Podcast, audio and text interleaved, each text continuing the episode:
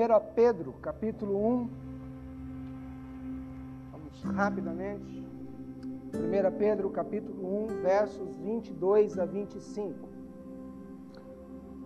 Tendo purificado a vossa alma pela obediência à verdade, tendo em vista o amor fraternal não fingido, amai-vos de coração uns aos outros ardentemente, pois fostes regenerados não de semente corruptível, mas de incorruptível, mediante a palavra de Deus, a qual vive e é permanente. Pois toda a carne é como a erva, e toda a sua glória como a flor da erva. Seca-se a erva e cai a sua flor. A palavra do Senhor, porém, permanece eternamente. Ora, esta é a palavra que vos foi evangelizada. Certa vez, uma mulher buscando. Enquanto eu vou fazendo a introdução aqui, eu estou esquecendo. Por favor, dois irmãos, me ajudem aqui rapidamente. Lucas, mais um. Jorginho, rápido. Isso, está mais próximo aqui. Certa vez, buscando o conselho de um psicólogo, Dr. George Crane, uma mulher ah, estava confidenciando ao psicólogo, dizendo a ele o quanto ela odiava o seu marido. E ela dizia então ao psicólogo que desejava divorciar-se dele. E a mulher dizia: Eu quero machucar, eu quero ferir o meu marido o mais que eu puder. E o psicólogo disse assim: Neste caso, você vai fazer o seguinte: eu aconselho você a inundar o seu marido de elogios. Elogie bastante ele. Inunde o seu marido de carinho. Inunde o seu marido com palavras que vão fazê-lo se sentir bem. Quando então você se tornar indispensável para ele, quando você tiver conquistado ele assim completamente, ele estiver caidaço por você, aí você diz para ele assim: Eu vou começar a ação de divórcio. Esse é o melhor caminho para você ferir o seu marido. Alguns meses mais tarde, essa mulher retorna ao consultório do Dr. Jorge para fazer um relato de como estava indo como estava o andamento com o seu marido. E então, o Dr. Jorge diz a ela: Bom, agora chegou a hora de você começar ou dar entrada na papelada do divórcio. Divórcio? exclamou a mulher com indignação. Jamais eu me apaixonei por ele. Aquilo que se semeia, se colhe aquilo que você planta, você Nós estamos no estudo de Pedro e no primeiro capítulo de 1 Pedro, vimos duas partes, os versos 3 a 12. Pedro descreve as bênçãos de uma salvação que permanece segura, apesar das nossas tribulações e apesar das nossas provas de fogo. A nossa salvação está garantida. E depois, no verso 13, Pedro, considerando então tão grande salvação que o Senhor nos deu, ele nos dá três ordens. Pedro fala assim: olha, considera então grande salvação, e agora nós temos três formas de respondermos a essa salvação que o Senhor nos deu. Uma delas, sejam santos. A outra, temam a Deus. E a terceira está nesse texto que lemos: amem uns aos outros profundamente. Nós já estudamos as duas primeiras, sejam santos e temam a Deus, e hoje nós vamos estudar a última. Amem uns aos outros profundamente. Só que Pedro vai começar aqui dizendo que há duas pré-condições para esse amor. Pedro adiciona duas pré-condições para este amor fraternal. Uma dessas pré-condições parte de nós, a outra pré-condição parte de Deus. Uma é a nossa parte nesse amor e a outra é a parte de Deus. No versículo 22 ele diz: Tendo purificado a vossa alma pela obediência à verdade. E aqui é a nossa parte. Nossa parte é esta, é obediência à verdade. Aqui Pedro está usando essa expressão obediência à verdade como um sinônimo para fé. Obedeçam pela fé. A parte de Deus foi nos fazer ou é nos fazer nascer novamente pela semente da palavra plantada em nós. Diz no versículo 23: Pois fostes regenerados, não de semente corruptível, mas de incorruptível, mediante a palavra de Deus. Irmãos, Pedro fala de dois tipos de semente aqui nesse texto. Ele fala não de semente corruptível, um tipo, e de um outro tipo, mas de incorruptível. A semente perecível, que produz vida humana perecível. Ele vai dizer aí: toda carne é como a Eva, e toda a sua glória como a flor da Eva, seca-se a Eva e cai a sua flor. Todos os homens são como uma grama, e toda a sua glória é como a flor do campo, a grama murcha e as flores caem. Essas flores que vocês estão vendo aqui, elas não ficam assim bonitas. Se você vier aqui amanhã ou terça-feira, bom, elas já vão estar no lixo, mas se estivessem aqui, elas já estariam murchas. E é rapidamente que elas se vão. Eu sinto lhes informar, mas nós nascemos para morrer. Que dura notícia essa, né? Que coisa dura essa. E esse é o nosso destino no planeta Terra. Se o Senhor Jesus não voltar quando estivermos vivos, e se enquanto ele não voltar, todos nós estamos sujeitos a isso e não escapamos disso. Em contraste, ele diz que há a semente incorruptível da palavra de Deus. E quando esta semente é implantada em nós, quando essa semente é colocada em nós, ela vai se reproduzir. Você não planta pêssegos e colhe melancias. Você planta pêssego, você vai colher pêssego. No versículo 23, então ele diz: Fostes regenerados, não de semente corruptível, mas de incorruptível, mediante a palavra de Deus, a qual vive e é permanente. É essa palavra de Deus que produz em nós, primeiramente, uma nova vida. É essa palavra de Deus que Paulo vai dizer em Romanos: que a fé vem pelo ouvir e ouvir a palavra de Deus. Então, primeiramente, nós nascemos de novo ouvindo a palavra de Deus. É por meio da palavra que o Espírito Santo opera em nossos corações e nos regenera e nos faz nascer de novo. E é por meio dessa palavra, então, essa palavra imperecível de Deus, implantada, essa semente da palavra plantada no seu coração, que vai produzir um amor também imperecível uns para com os outros. 1 João capítulo 4, versículos 7, 8 e 19, João diz assim: Amados, amemo-nos uns aos outros, porque o amor procede de Deus, e todo aquele que ama é nascido de Deus e conhece a Deus. Veja, ele está dizendo: quem ama é aquele que foi regenerado já por Deus, é, foi nascido de Deus. João diz isso também lá no seu Evangelho, quando ele diz que nós não nascemos da vontade da carne, nem da vontade do homem, mas da vontade de Deus.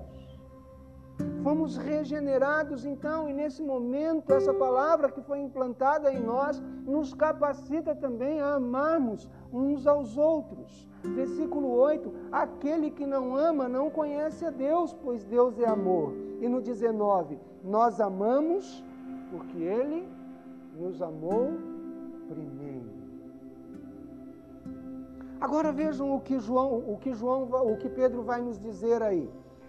Tendo purificado a vossa alma pela vossa obediência à verdade, tendo em vista o amor fraternal não fingido. Esse amor fraternal é um amor sincero, é um amor que não usa máscaras. Essa, essa literalmente seria a tradução da palavra que não fingido. É um amor sem máscaras.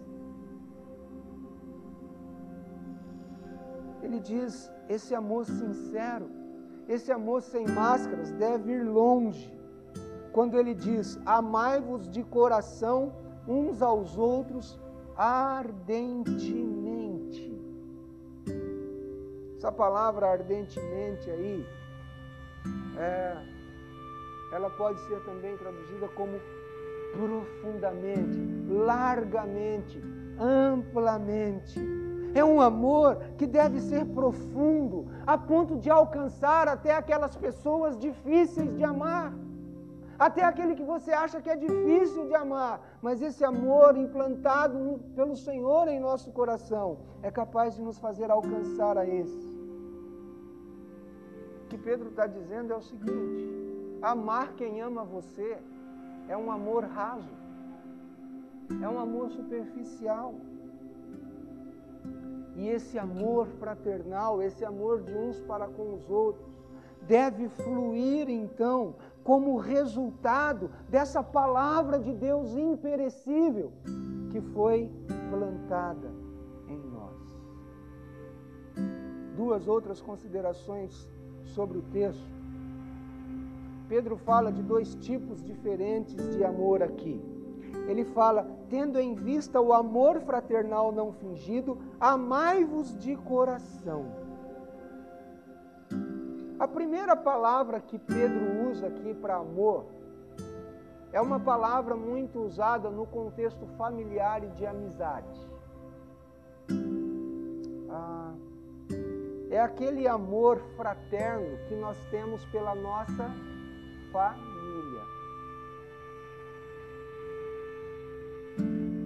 No último domingo, minha família estava praticamente toda aqui.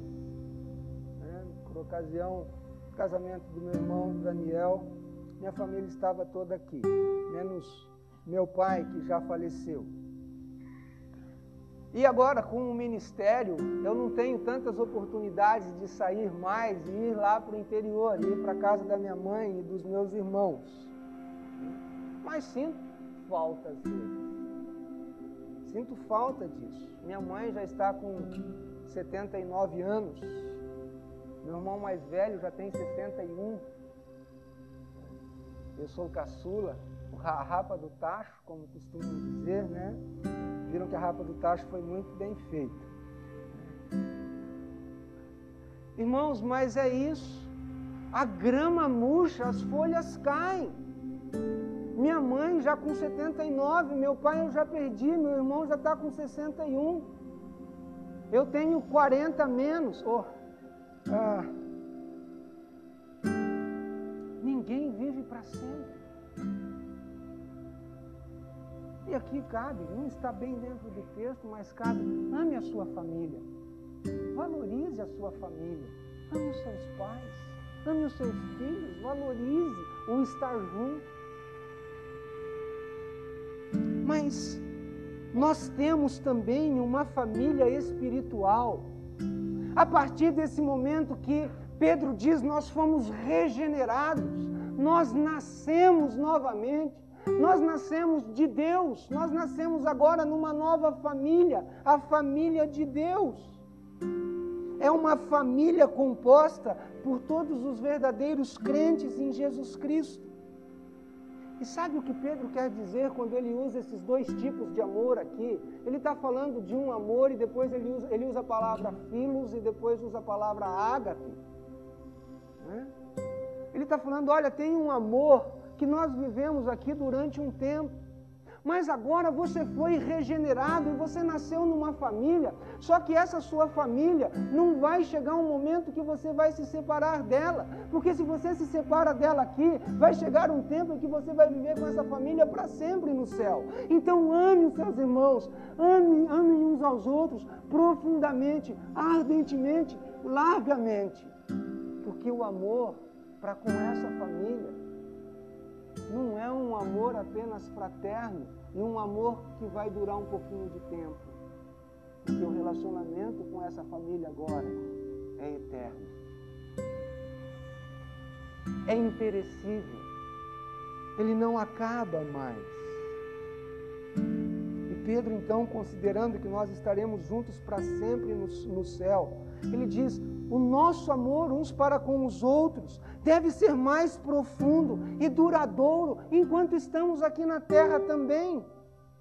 Toda glória, tudo nesse mundo perece. Mas esse amor implantado em nossos corações por Deus, quando fomos regenerados, ele não perece. Lula foi eleito por quatro anos pode ser de repente reeleito por mais quatro. Mas depois o Lula vai ceder o seu lugar a outro, ele não vai perpetuar, a, a, na, não vai se perpetuar na presidência.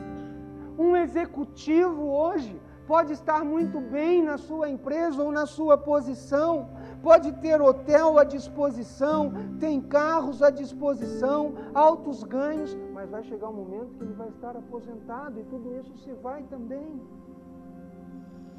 Uma das leis da termodinâmica, para quem está aí prestando vestibular, então talvez se lembre disso. Né?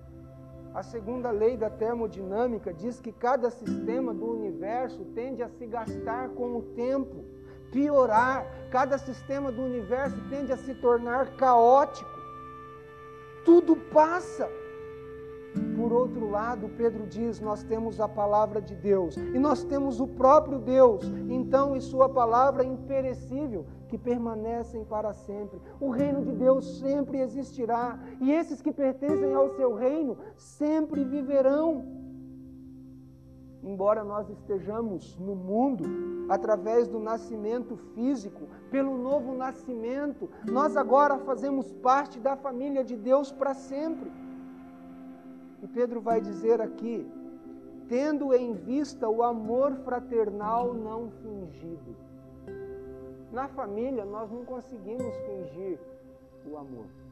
Conseguimos? Você convive ali todo o tempo. Então ele está falando: olha, observem, olhem para esse amor fraterno que você tem na sua família terrena. Considere esse amor como ele não é fingido. Você ama os seus filhos, você ama a sua família. Considere isso então. E dessa mesma forma, ame uns aos outros. Eu estava assistindo domingo passado Está passando novamente a família Dinossauro, o desenho lá. Já assistiram? Tem o Baby. Precisa me amar, precisa me amar, precisa me amar. Já viram o Baby? Hã? Se você não ama ninguém, precisa amar. Porque esse é o resultado de alguém que foi regenerado pela palavra de Deus. Além disso, se você não ama o seu irmão, lembre-se, você vai viver toda a eternidade com ele.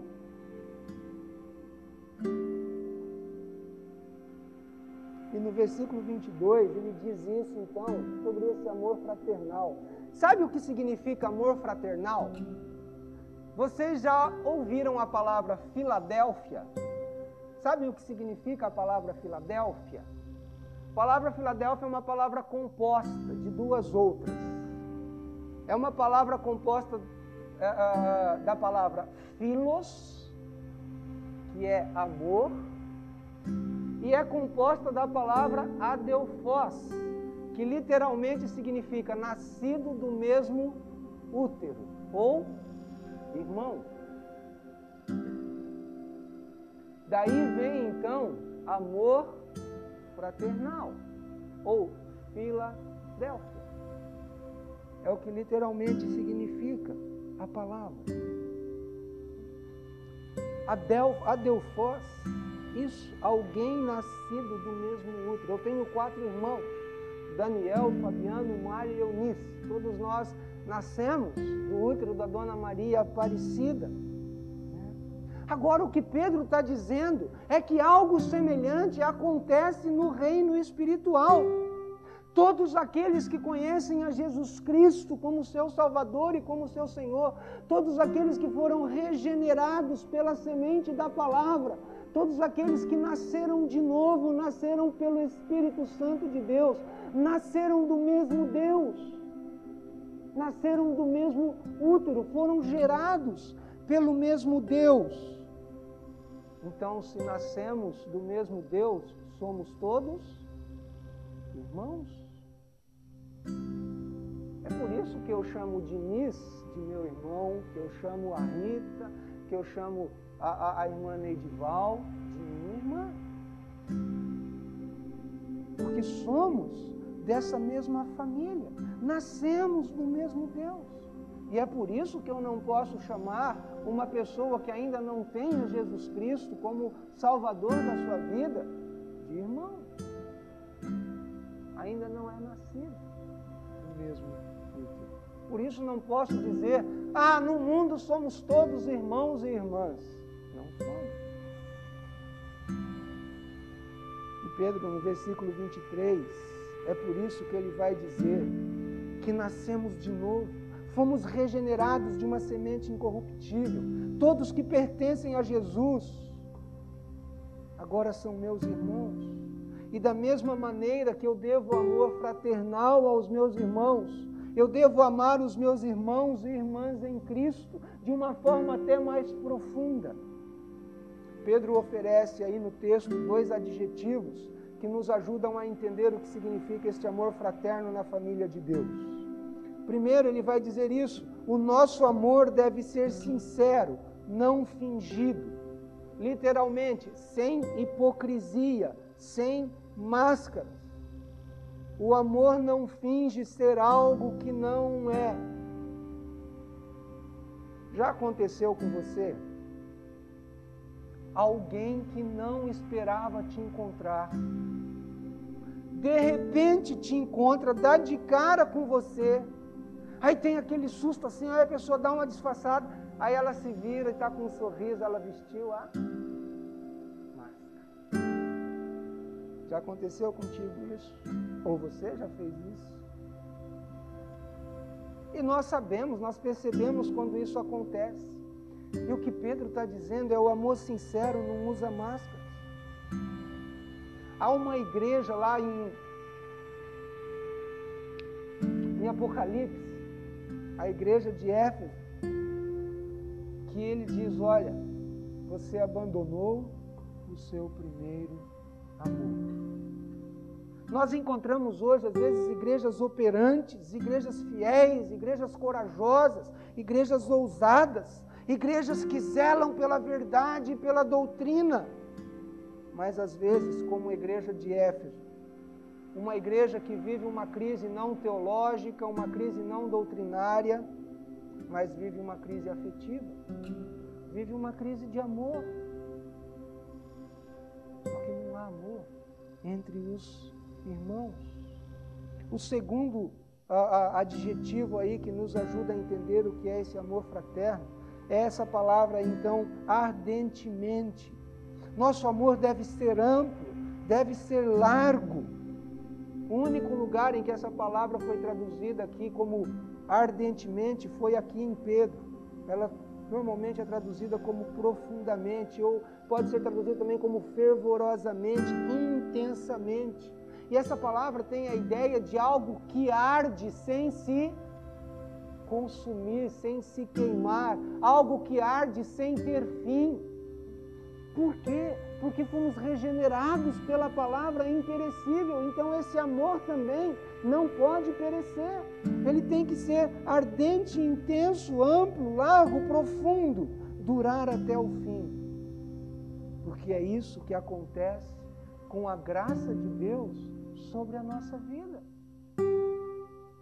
Graça que não tem fim. E é isso que Pedro diz lá no versículo 25, quando ele diz no finalzinho: Ora, esta é a palavra que vos foi evangelizada. Pedro está falando sobre o evangelho da livre graça de Deus, sobre as boas novas que, de Deus que perdoa os pecadores com base na morte e ressurreição de Jesus Cristo, por fé somente, a parte das nossas obras. Pedro está dizendo: olha, esse mundo está murchando, esse mundo está perecendo e tudo e todos junto com, juntos com Ele também.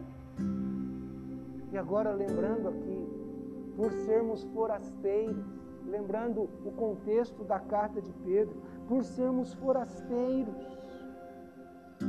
por estarmos a caminho de um mundo eterno, por estarmos a caminho de uma vida eterna. Deus chamou a sua igreja para ser também uma comunidade de amor eterno de um amor que não perece.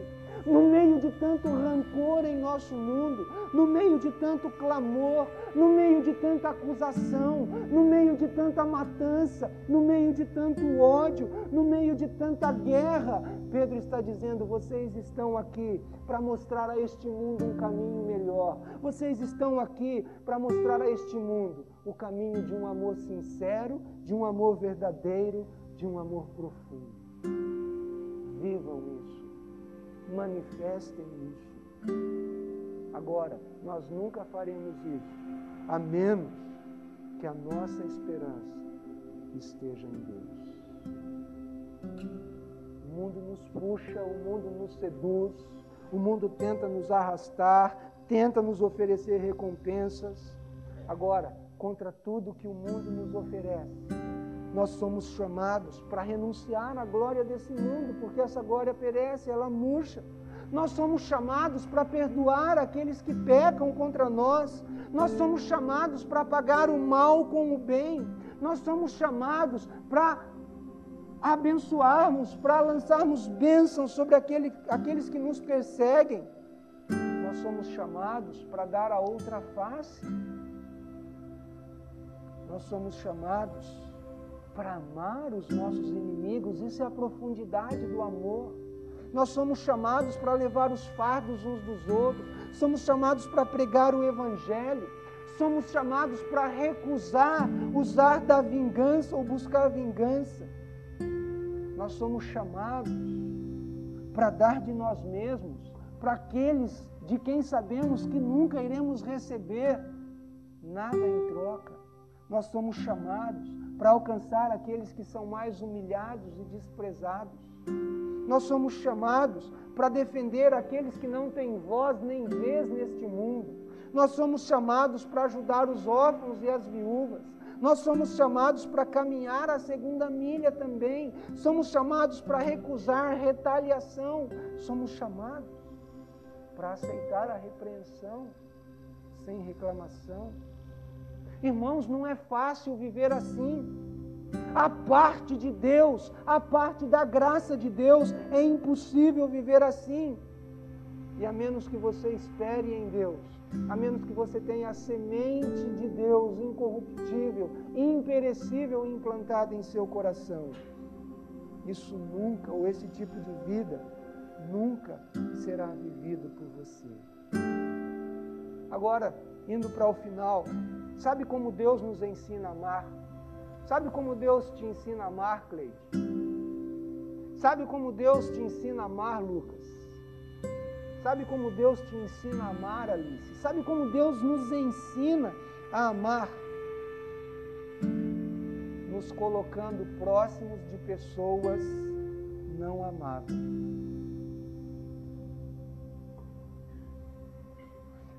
Deus nos ensina a amar fazendo aquilo que o psicólogo, que o doutor Jorge mandou aquela esposa fazer. É ele que você odeia, então vá lá, demonstre, cubra-o de carinho, cubra-o de palavras de elogio, cubra-o de atenção, cubra-o com isso. Foi assim que ela aprendeu a amar. E muitas vezes é assim que Deus faz conosco também. Se você só se cercar de pessoas agradáveis, de pessoas doces, de pessoas divertidas, você nunca vai aprender a amar. É por isso que talvez Deus permitiu que você se casasse com uma pessoa difícil. Para você aprender a amá-lo ou a amá-la. É, é por isso que talvez Deus tenha permitido que você esteja trabalhando com pessoas que particularmente você não gosta e queria ver muito longe de você. Mas foi ali que Deus te colocou. É por isso que talvez Deus te coloca aqui dentro da igreja para trabalhar com aquele irmão ou com aquela irmã que você acha que é chato, que é chata. E talvez Deus esteja querendo falar para você: Eu quero te ensinar a amar. Você só pode aprender a amar estando ao redor de pessoas difíceis de amar. E Deus é quem organiza muitas vezes essas coisas. E a nossa demonstração de amor passa por três fases. Nossa demonstração de amor passa pela verbalização. Todos nós precisamos ouvir que somos amados. Nós precisamos expressar que amamos uns aos outros. Agora, se você sente isso, que você precisa ouvir que, que é amado, entenda que outros também precisam ouvir isso precisamos dizer mais uns aos outros: Eu te amo, meu irmão. Eu te amo, minha irmã. Em Jesus Cristo. E é essa semente que o Senhor colocou em meu coração que me capacita então a amá-lo e a amá-la. Que me capacita, mesmo diante de diferenças, a te amar, a caminharmos juntos, a não desistirmos um do outro. Através disso, barreiras são quebradas. A verbalização do amor muitas vezes transpõe barreiras, cura feridas. Às vezes, através de uma expressão dessa, meu irmão, eu te amo em Cristo, perdão é liberado. João, capítulo 15, versículo 9. Como o Pai me amou, também eu vos amei, permanecei no meu amor. Jesus estava verbalizando, expressando verbalmente o seu amor para com os seus discípulos. Isso gera vida no meio da igreja. A demonstração do amor também passa pelo toque. Há pessoas sofridas, pessoas solitárias Pessoas que nunca receberam, às vezes, um abraço do pai, um abraço da mãe, nunca receberam um toque de carinho de ninguém. Um abraço carinhoso. É impressionante olharmos para a vida de Jesus e ver como Jesus tocava as pessoas. Aquele jovem possesso. Quando Jesus diz: Deixem as crianças vir a mim, não as impeçam, Jesus queria tocá-las também outros textos. Aquela mulher hemorrágica que chega e toca em Jesus, e Jesus sente o toque dela. O toque faz parte dessa demonstração de amor. Quando aquela mulher pecadora chega para ungir os pés de Jesus, ela demonstra ali o seu amor ao toque. Está fora aqui de qualquer cogitação, pensamentos maldosos e maliciosos. Estou falando de toque, de um abraço para o sofrido, um abraço mesmo de carinho. E a demonstração do amor passa por atitudes concretas. Em Romanos, capítulo 12, versículos 9 a 19, Paulo relaciona algumas características práticas do amor fraternal. E nesse texto, Paulo define o amor fraternal e ensina-nos como vivê-lo. Você pode anotar aí, ler esse texto em casa depois. Tem várias formas práticas ali. E assim, meus irmãos, com a ajuda de Deus, nunca deixe de amar, nunca deixe de acreditar, nunca deixe de servir. Aquilo que se seiva, se colhe.